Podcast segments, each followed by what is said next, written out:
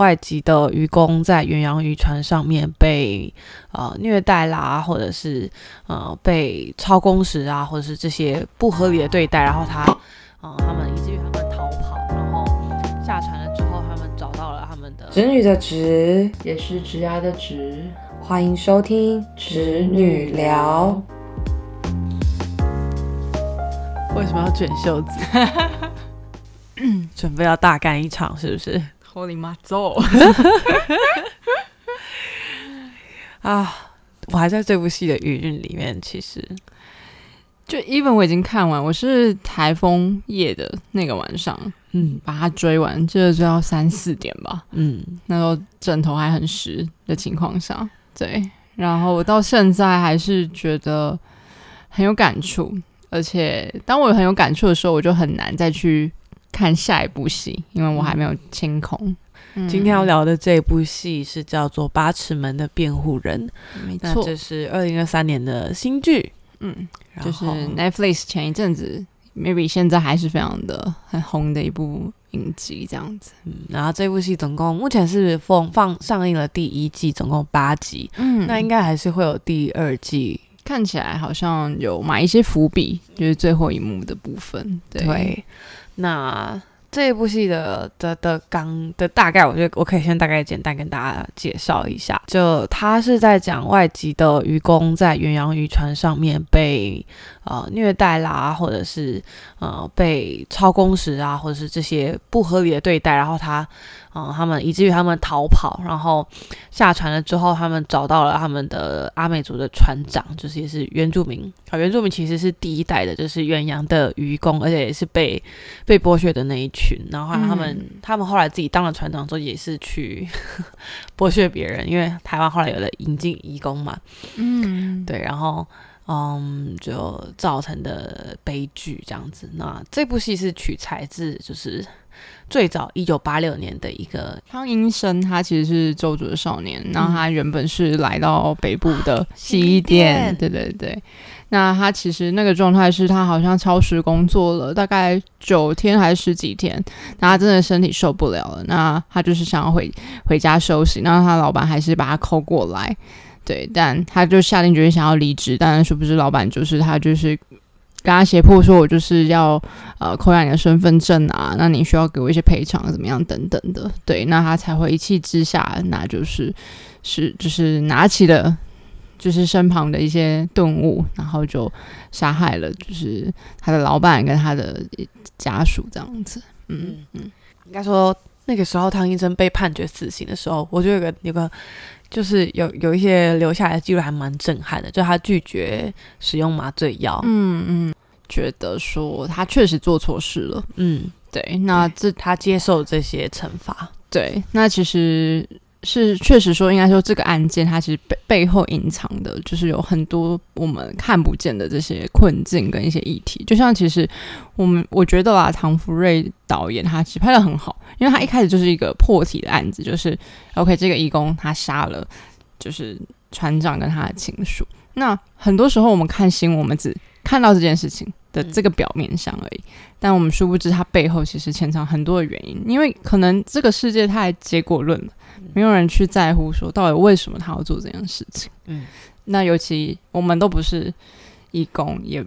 离这件事情好像又更远，也不会想要主动关心。对，然后到后面的一集一集才慢慢的去，真的是抽丝剥茧，慢慢剥开来，就是他背后杀人的原因，然后甚至还有就是渔船上面发生的一些事情。嗯嗯对，然后这中间就是一层一层的故事，就是每一集其实都是哦、就是那个男主角是叫李明顺，然后他其实是老戏骨，而且是影帝级的那一种，然后他的他的整个带动这整个戏的那个气氛走向，然后到他怎么去破案，跟他的一些价值观，我觉得都很能够让我们感同身受。嗯嗯嗯，对，所以只能说剧本写得好，casting 也选得很好。嗯嗯对，然后就是李明顺，他不是完全这部戏不是完全很沉重到让你看不下去的一部戏。就是我原本看标题的时候，嗯，说实在，我自己是觉得啊、法律的议题哦，我没有这么爱耶，这样子。可是嗯，刚好因为最近我身边的一些呃身边的人确实也有遇到就是法律的这一题，嗯。对，然后就让我对法律刚好最近特别有感，所以我平时平常可能没这么快会点进去这一部戏里面，然后点进去，而且又真的很好看，我就是也是连着两天把它看完。嗯嗯嗯，对啊，那天是一天追完是吗？台风天。哦哦而且我那时候就是知道是李明顺演的，我就立马点开，就是我的片单有恨天高，但我就是看到是李明顺，因为之前我有分享那个做工的人，嗯那其实对李明顺也是把他的角色诠释的非常的好。那尤其我们都知道他不是台湾人，更不用说他在这这部戏里面他讲了好多国语言，嗯，对，真的很厉害。就这部戏里面有很多的巧思放进去，然后也有很多他后面一些沉重的议题，跟我觉得导演想要让台湾的观众去思考的东西。诶但是说实在，我觉得这部戏要能够到到就是亚洲级或者世界级，有一点点困难，因为里面真的有很多文化性的东西，我觉得只有台湾人才会懂。嗯嗯，这确实，这确实。就是它是一部我觉得算 local 的戏，然后真的就是你有在台湾生活的经验的人，我觉得才比较能够理解这个这些可能基本的价值观或生活的节奏，或为什么生活的面向是这样。嗯嗯，确实确实，因为像里面有，就是从像女主角丽娜，她在她在打她在工作的家庭，然后那个我觉得就是很多外国人没有办法理解的一个东西。可是这对台湾人，可能甚至是我们这一辈的，你可能是从小蛮习惯，你家里可能有一个义工在照顾你阿公阿妈，或者是照顾你们家人的这个情景。你说这个女生她就在里面叫 Lina，、我前房东她的卡嗯帮佣就也是叫 Lina，、所以整个就是有一种瞬间接上来的那种感觉，嗯嗯嗯嗯而且就是因为 Lina 其实在里面她把头巾摘掉，当然呃她是想要展现。更凸显自己的一个嗯内在，或者是美丽，或者是怎么样等等的。然后我就回回想到说，你知道那时候我们家的 Lina，她其实本来是不戴头巾的，那你知道她为什么后来戴了头巾吗？会在呃头头巾里面放了一条耳机，嗯嗯，因为其实我们后来我们刚刚我跟 Carol 都有在 review 了一下关于八尺门的一些相关的嗯故事或者是一些议题等等的。那其实很多台湾的家庭，因为他们一共他们要照顾的这一群人，他比较偏向于年纪比较大。然后他们其实就是很不解，就是他就是年纪大，本来跟年轻人相处就有一些 gap。然后他之所以会这么做，就是因为那时候我们的房东他很不喜欢。他戴着耳机做事情，他一直讲电话，对他也不喜欢戴着耳机。但是你想想看，他们年纪 maybe 都比你我还要再小，可能二三二四，那他他就被迫要跟他的小孩隔这么遥远的地方，他 miss 掉他最小的时候。miss 掉他的青春期的时候，那他们唯一能做的就是抓到机会，就是要讲电话或者是要视讯。嗯对，但就是因为不是每一个家在台湾的人都能够去这样子将心比心去理解，嗯。所以他才会那时候他才会把头巾戴起来这样子。哦嗯，把耳机盖住，对对眼不见为净吗？嗯。嗯。李明顺的那个角色，我觉得也让人很印象深刻，因为他一开始会出现的一些台词，就是我们可能一般人很常见的，就是不是说偷懒，就是大家一般的意识形态其实就是这样，嗯。就觉得就是哇老阿妹，再怎么样都比不上我们的台湾人的的高贵这种感觉。对他其实一开始会给你那个那个形象，让你觉得说，哦对啊，我就是这样想的，嗯然后再再再去打破它。嗯哼哼，就这个安排，我觉得也很也很猛，就是那个后面那一季会来的更强，那个效果很强。懂懂，而且我不晓得、欸，就是我自己啊，在生长的过程当中，确实因为我们没有这么的了解这些外籍劳工，所以我们好像会被教育说，看到他们就要离远一点的这件事情。因为我们不熟悉的文化或者是语言这样子，或者是说哦，他们可能身上有一些比较刺鼻的味道啊，或者是他们可能刚下班，身上没有这么的还没有清洁啊，或者是怎么样的，好像我们都会被教育说，反正离他们远一点，因为他们很可怕。但其实就只是我们没有这么的了解到他们。嗯我男友住的地方，他其实是呃算是工业区，所以还有蛮多就是义工的。嗯，就是我看完这部戏之后，就是有一次就进到餐厅，然后跟他们，就是很多义工都会很喜欢去小小火锅店，然后嗯，看着他们就觉得很可爱的一群人。哦，转变很大耶。我觉得有很大的转变，你也会就会突然意识到说，对我曾经很常在嗯国外出差过，那我岂不就也是个外籍移工吗？劳工吗？那嗯其实当地人也没有对我有什么样的偏见啊，那为什么我要对他们有什么样的偏见？嗯，就其实大家都只是哦，比如说尤其尤其他们更是因为可能是家里的经济的一个很重要的来源，所以他就只是想要飞来一个很远的地方赚比较多的钱去养活他们家里的人。嗯，跟我们好像也没有什么两样。我们外派不也是 贪图了，就是可能钱，钱比较多，那些什么暴富那是一回事，但就是因为钱很多。嗯嗯，真的，而且我觉得越长大越觉得说，嗯嗯，梦想什么不重要，钱比较重要。没错，好俗气哦，没错哎呀。对啊，没有，我们其实啊、就是这个案子让我们就是重新回去看了一下，讲的更重一点，其实就是台湾的渔业的现况。其实到现在，我觉得还是有很大的改善的空间，因为一路从一九八六年那个唐医生，他是在洗衣店发生的案子，嗯。然后到呃最近这几年，其实二零零六年、一三年，然后一六年也都还是有远洋渔船渔工去杀害船长的事件，嗯。但这些新闻在台湾其实能见度并不是很高。对，啊、这些远洋渔船很多时候归属不是台湾，它就只有船东家是台湾，那它上面请的移工，然后还有就是这个船籍，甚至都不是台湾籍的。嗯所以，那台湾人很容易对这些事情就是很无感，因为可能就是看到不是死的不是台湾人，又或者被判罪是的不是我，甚至我们的公部门也会觉得，我尽量不要去趟这个浑水，这样子。嗯对，然后可能媒体也也有意识的没有去，新闻就是人为的啦，对啊，对就是有意识的避开或者是怎么样的，嗯，对，就是这个议题，我觉得一直在台湾能见度是比较低的。然后这次这部戏的上映，我觉得绝对是把就是对移工文化的一些了解跟大家的意识，就是提升到一个另外一个层次。嗯尤其是最近还有另外一部金马影展的那个最佳纪录片要上映，对九月一号九枪，嗯，然后这部的话是记录一个越南移工，然后他被开了九枪之后，就是失血过多死在他的血泊当中的一部纪录片。嗯中间就有就是纪录片导演是一对就是夫妻，然后他们也是跨文化的夫妻，嗯是台湾籍的导演老公跟越南籍的导演老婆，他们一起联合就是制作这部戏这样子。那那部戏他们就透过访谈去了解，就是啊他这位义工他生前的环境。然后跟有影片中有公开，就是他那一位开九枪的那位警员，他第一视角的一个画面，这样子。嗯嗯，然后我们是有已经有看了预告片了，是还蛮冲击的。蛮冲击的，蛮冲击的。我们也约好，就是希望我们九月的时候也可以亲自去看一看一看，然后再跟大家分享。对，虽然我觉得会蛮沉重，但是其实我不知道是不是我们这一代感才感觉得到，就是我觉得从小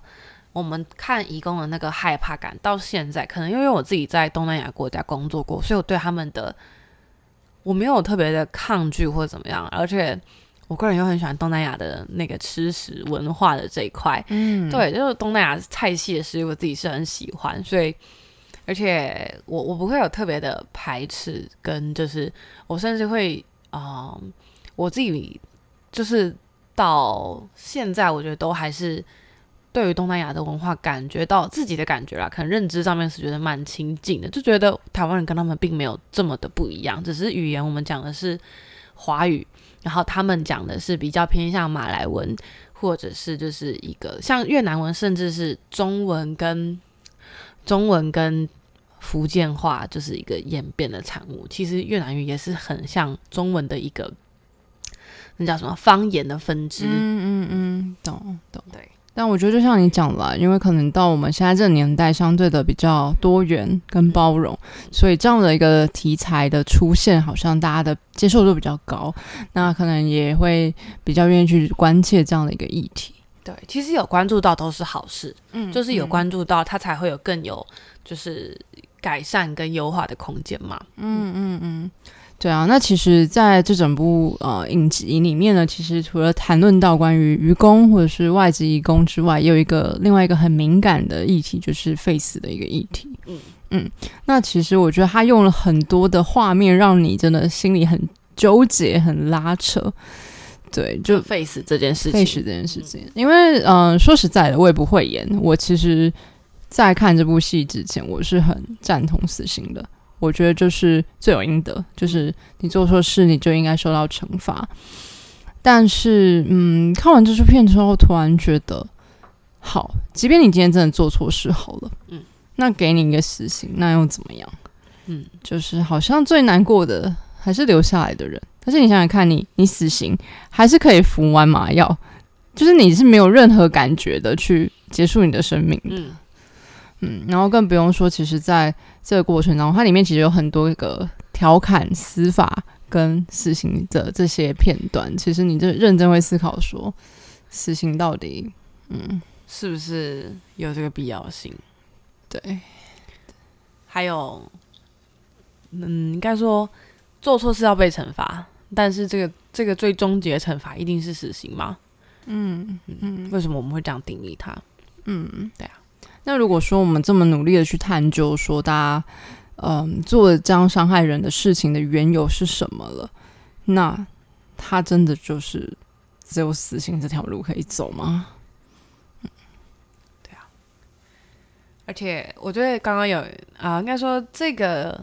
这部戏里面就是他在探讨 face 这个角度，主要是有一个角色来来来这个视角来去做探讨，就是一个是党鞭，然后一个是法务部的部长陈令秋，嗯。对，然后令秋在里面做的一件事情，我们觉得大家其实也可以就是思考一下，看看如果你是令秋，你会怎么做？嗯，对啊，像呃，我们这边再讲下去可能会爆雷哦，就是令秋做的一些事情。嗯反正他的立场主要是 face，那所以大家这部戏在大家看刚看这部戏的时候，大概就会知道令秋的角度会是 face，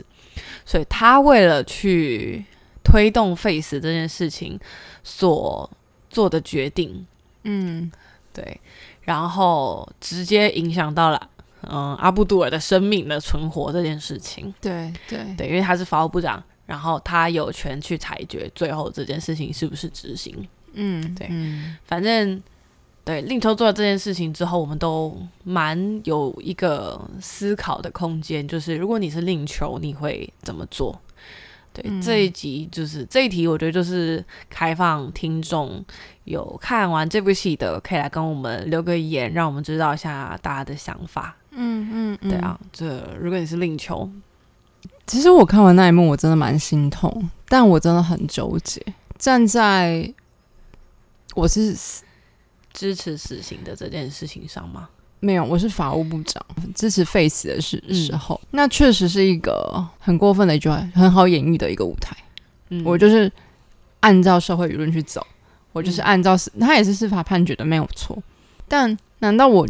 在最后一刻，就是因为大家都可以看得到他就是在最后一刻的录影嘛？嗯那难道那最后一刻我们没有办法反做任何的动作，嗯，不要让他会让你有一种束手无策的那种感觉。，对，因为到那那个最后的最后的那个阶段，其实好像真的没有办法去调整或是修改任何的决策嗯，对，所以很心痛，但真的不知道该怎么办。对。令秋呢，在里面他讲了一句，我觉得对名台词，就是他觉得这件事情是他一个很好演绎的舞台，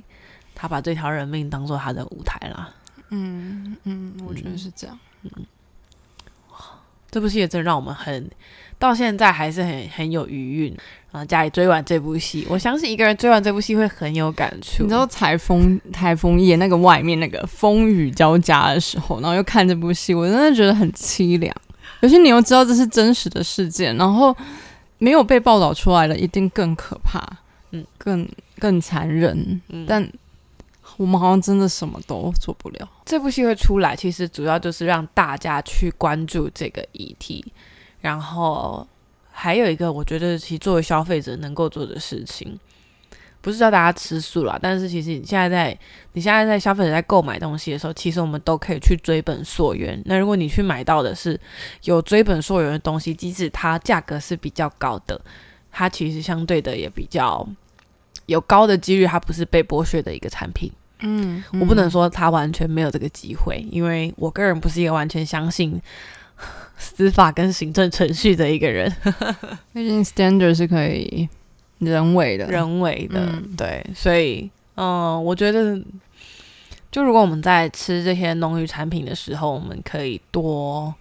去关注跟了解这个东西它的来源。台湾最早开始做这件事情应该是摩斯，就是连锁的品牌，摩斯就会有公布说，哎、我们今我们用的菜是哪一个地区的小农所生产的菜，这样子。嗯嗯，对我觉得这个是就是一个很好的开始啊。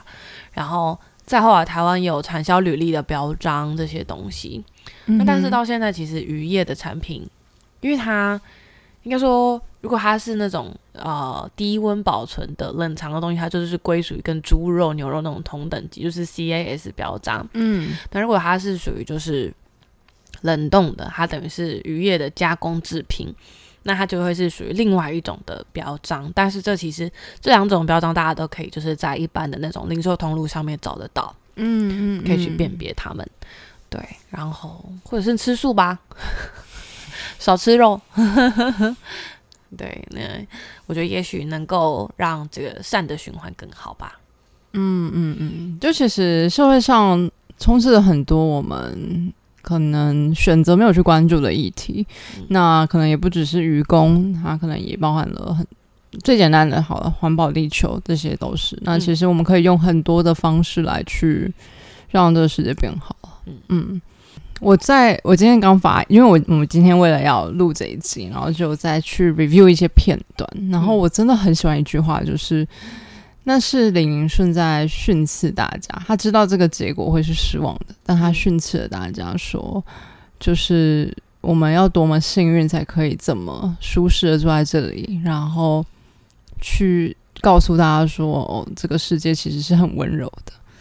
虽然很讽刺，但我们是真的很幸运，所以就希望这么幸运的我们也可以给别人一些温柔，嗯即便这个世界没那么的完整。嗯。嗯好，录完这一录完这一趴其实当下我觉得我们都是蛮沉重的，包含就是在准备这个题目之前的一些讨论。其实我们去看了很多新闻，也也在想，就是说要用什么样的角度切入来跟大家讨论这件事情。嗯啊，但最后还是用决定用一个比较轻松的方式，用分享这部戏的方式，这个角度去跟大家讲哦，这部戏探讨了什么样的议题，那它啊、延伸到的一些讨论，包括我们刚刚讲到的渔业的状态跟消费者的消费的。啊、我们的消费其实可以决定这个产业，更进一步的去影响这个产业未来的走向，嗯然后到我们对于 face 这个议题的关注。嗯嗯，没错，就像好了。我们之前都会想要用消费行为来去可能抵制某些品相，因为他可能做了一些对社会没有这么友善的事情。那同样的，我们一样可以用消费的方式来去帮助他们。嗯嗯好哦，但我觉得这部戏还是有很多很可爱的部分啦，除了那个后令马走真的是太可爱了，对，然后还有一些就是呃里面那个替代役男跟妮娜的一些小互动哦，我真的看了觉得很害羞哎、你在害羞什么？他们跟什么事情都没发生，就是一个纯纯的，而且是那种很很压抑的情感。但你知道，就是学只有学生时期的那种，才会有那种很暧昧的那种感觉，就很难想象，就是出社会会有这样子很暧昧的一个氛围，这样子。嗯，确实确实。不晓得是不是跟异国恋有关？我在看着你呢。说到异国恋，是不是有啦？我有谈过啦，这样好不好？有啦有啦，嗯，对啊，而且还是年下的异国恋。女生一般来说很少谈年下的恋爱吧？我以前超想要跟年下男在一起的，而且我以前就觉得，哦，我可以就是女主外男主内，就你嗯就是好好的就是 hold 住 hold 住我这样子，然后我在外面就是帮你遮风挡雨，我回来的时候你就是好好的让我依靠，这样就可以了。你接受女生吗？还来得及吗？我也是年下，我也是年下。我报名我先报名。嗯，超我男我男友可能会生气，但实际我交往了之后，就是我现在交往对象是年上，嗯，然后我就再也觉得我不会把年下考虑在内。哦，对为什么？因为我发现好像，嗯，不好意思哦，男性朋友们，就是我觉得男性朋友的心理年纪有稍微，嗯，比女生还要低很多。嗯，就是因为你会发现，你跟你同年的你的同学，你就感觉男生好像很少看到很成熟稳重、就觉得他们很幼稚，屁屁的，对对对，就跟我们同年纪的男生，我觉得大部分都蛮幼稚的。嗯嗯，对，就真的真的很少看到，就相对很沉稳的那种，嗯对，偏少，就是那个嗯。比例少很多。像我觉得要找到跟我可能嗯心态上面可以就是达到对话的男生，我觉得其实大概要大我个五岁这个 range。嗯嗯，就像我男友，他大我两岁，但其实基本上我会觉得，哦，他就是跟我差不多屁，或者是就是可能再比我小一点嗯的那种感觉。对对对。嗯嗯嗯所以，我们今天其实就在啊、我们的 IG 上面有做一个就是事前的问卷调查，这样就先调查看看我们的听众朋友们有哪一些是喜欢年上、年下，或者是跟他们同年纪的。嗯哼，然后这数字出来，我觉得也蛮有趣的，可以可以跟大家分享一下。对，就这个问卷的这个这个样本数大概是落在二十左右，差不多差不多。对，然后呃，其实其中有大概百分之八十以上都是女生。那我这边要讲一下，就是分别选择年上、年下的这个比例的嗯听众大概是多少？就是我们选择年上的话是二比十四，所以两票是男生，嗯哼，十四票是女生，所以男生有有大概。哦，这样算起来的话，可能大概是十五趴，差十五趴的男生会选择年上，嗯然后嗯。八十五趴的女生会选择年上，对，就其实好像大部分女生还是会往就是年纪比自己大的找。对对对，对然后在我们童年的部分有一票，然后是男生，嗯。然后再来如果是要找年下的话，就是要找比自己年龄小的人，那投那个的选项其实都是男生，嗯嗯嗯，对，感觉蛮合理的啦。跟我们现在大家常见到的组合其实也是比较雷同。说真的，对嗯对，对，然后嗯，我只能说，女生如果在交往的时候，我们我们有计划的话，可以找男生来来聊这个议题，就是对于年上年下。但我们现在就女生的角度来看的话，如果我找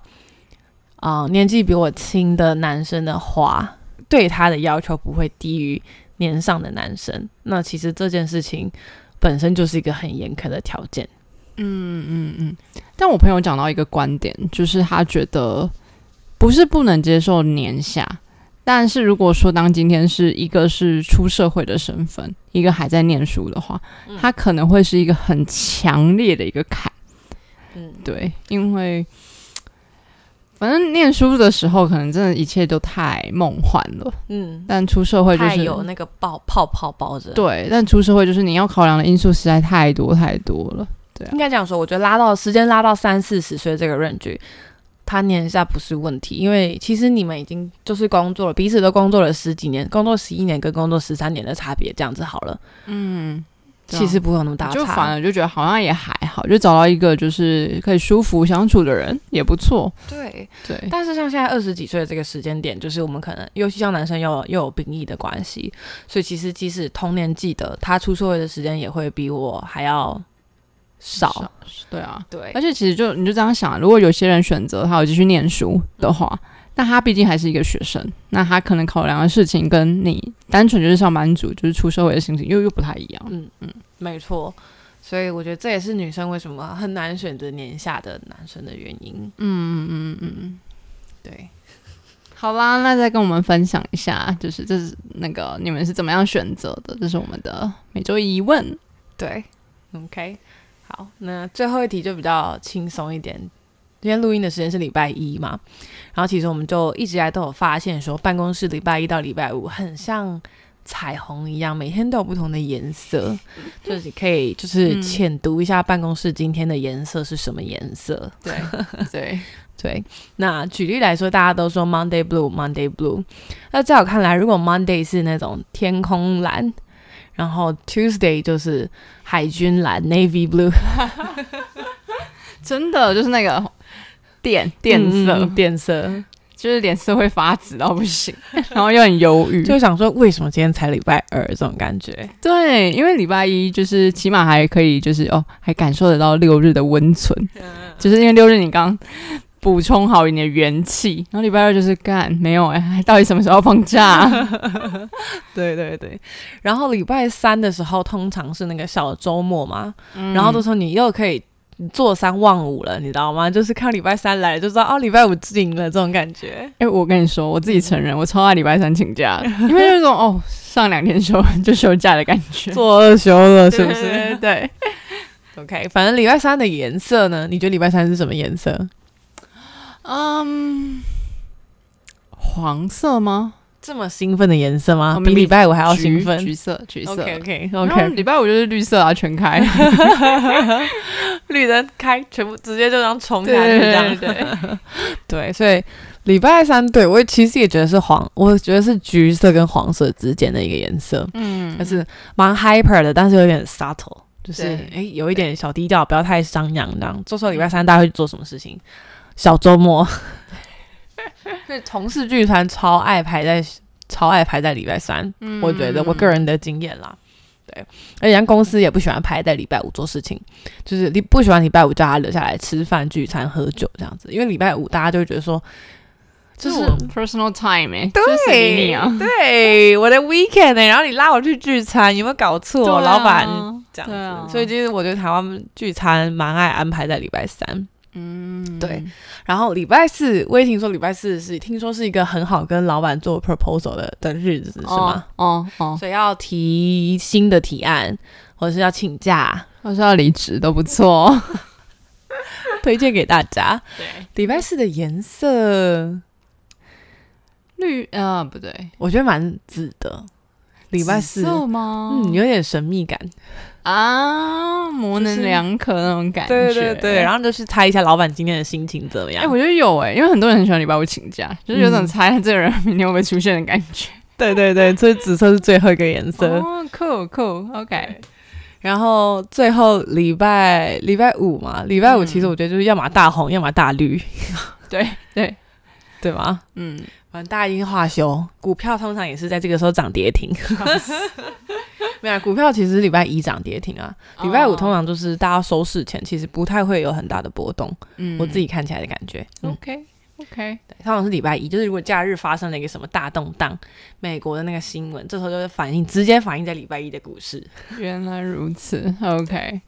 好，对啊，礼拜五也是很多人都会点什么下午茶的时间，就很欢乐的聚餐。对啊，哎、我们就很喜欢礼拜四晚上约，因为要么礼拜五就是整天就不在了，然后要么就礼拜五，就算你喝醉 进办公室好像也没关系，因为大家礼拜五很长，大家都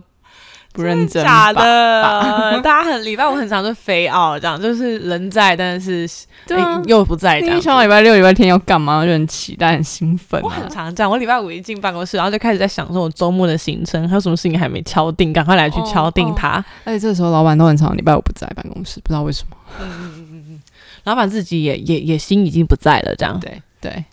对，所以浅读了一下一周的那个能量表给大家。然后，如果说你有你有要挑在什么时间点做什么事情，可以再参考一下，这样子。嗯嗯嗯，也难得这一周其实聊的算是比较比较快一点。对，我们后面两题其实今天准备的比较比较快，因为我觉得前面那个八尺门的那个有点太沉太重了。我们自己就是我们刚刚还在讨论说，到底要怎么转换会比较合适，太难了。对对啊，应该说最近啦，就是追的这些戏，我觉得其实台湾的戏剧哦，可以讲一下八尺门，是我魁违大概十一十二年第一次追台剧。真，的超夸张，超夸张的。对，真的很久没追台剧，而且我是一口气把它看完的，就是没日没夜的看这样子，然后真的很好看，因为我以前会觉得台湾台剧很 cringy，就是那个台词很不像真的人会讲出来的话，嗯所以我很难追得下去。嗯哼但其实这一两年，我就看有我即使没有追剧，还是会看一些台剧的片段，就觉得嗯、没有没有那么 cringe 了，但我还是没有那个起心动念会想要去追他，你知道吗？理解。可是但台剧这几年其实拍的一些题材，我觉得都比以前还要在新颖很多，包括像前阵子什么人选之人啦，嗯，对啊，或者像是以台湾的电影来说，国片其实我觉得也拍的蛮好的。我想要私心推荐，就是昨天刚在 Netflix 上映的，就是那个关于啊、好难念，我与鬼变成家人的啊故事、我那件对对事。对这部片我有去院线看呢、我也有，我真的是上次哭爆，哭到爆，我在那边抽泣，在电影院抽泣。真的。没事啦，反正大家礼拜一都会准时下班嘛，对，嗯大家花个两个小时之间可以好好看一下，它真的是又好笑又好哭，对，笑中带泪的一部片，而且嗯它没有，它不会说没有戏剧张力。我觉得其实光是男男的这个组合本身就很有张力，然后里面的一些桥段安排的也很好。哎、我真的是对许光汉大开眼界，因为他,、哦对啊他对我来说是那种想见你那种很文青的学长。嗯他在里面骂《三字经》的时候，我吓死。很突破，我只能说是他很突破的演出，突破欸对，而且因为我真的完全没看过许光汉的戏，所以我是第一次看他的演的演的影剧，然后我就觉得哇哦，就是甩出一个新高度这样子。嗯嗯因为本人毕竟就是。呃，没什么，就是对台湾男生好像就是很无感这样子，所以，OK，所以我其实实就是看完这部戏就觉得 OK，that's、my type。对，那这个礼拜就是 A 推荐两部戏给大家喽，嗯八尺门》跟我永远都念不出来的。啊、关于我和鬼变成家人的那件事。OK OK，好的，大家快去看。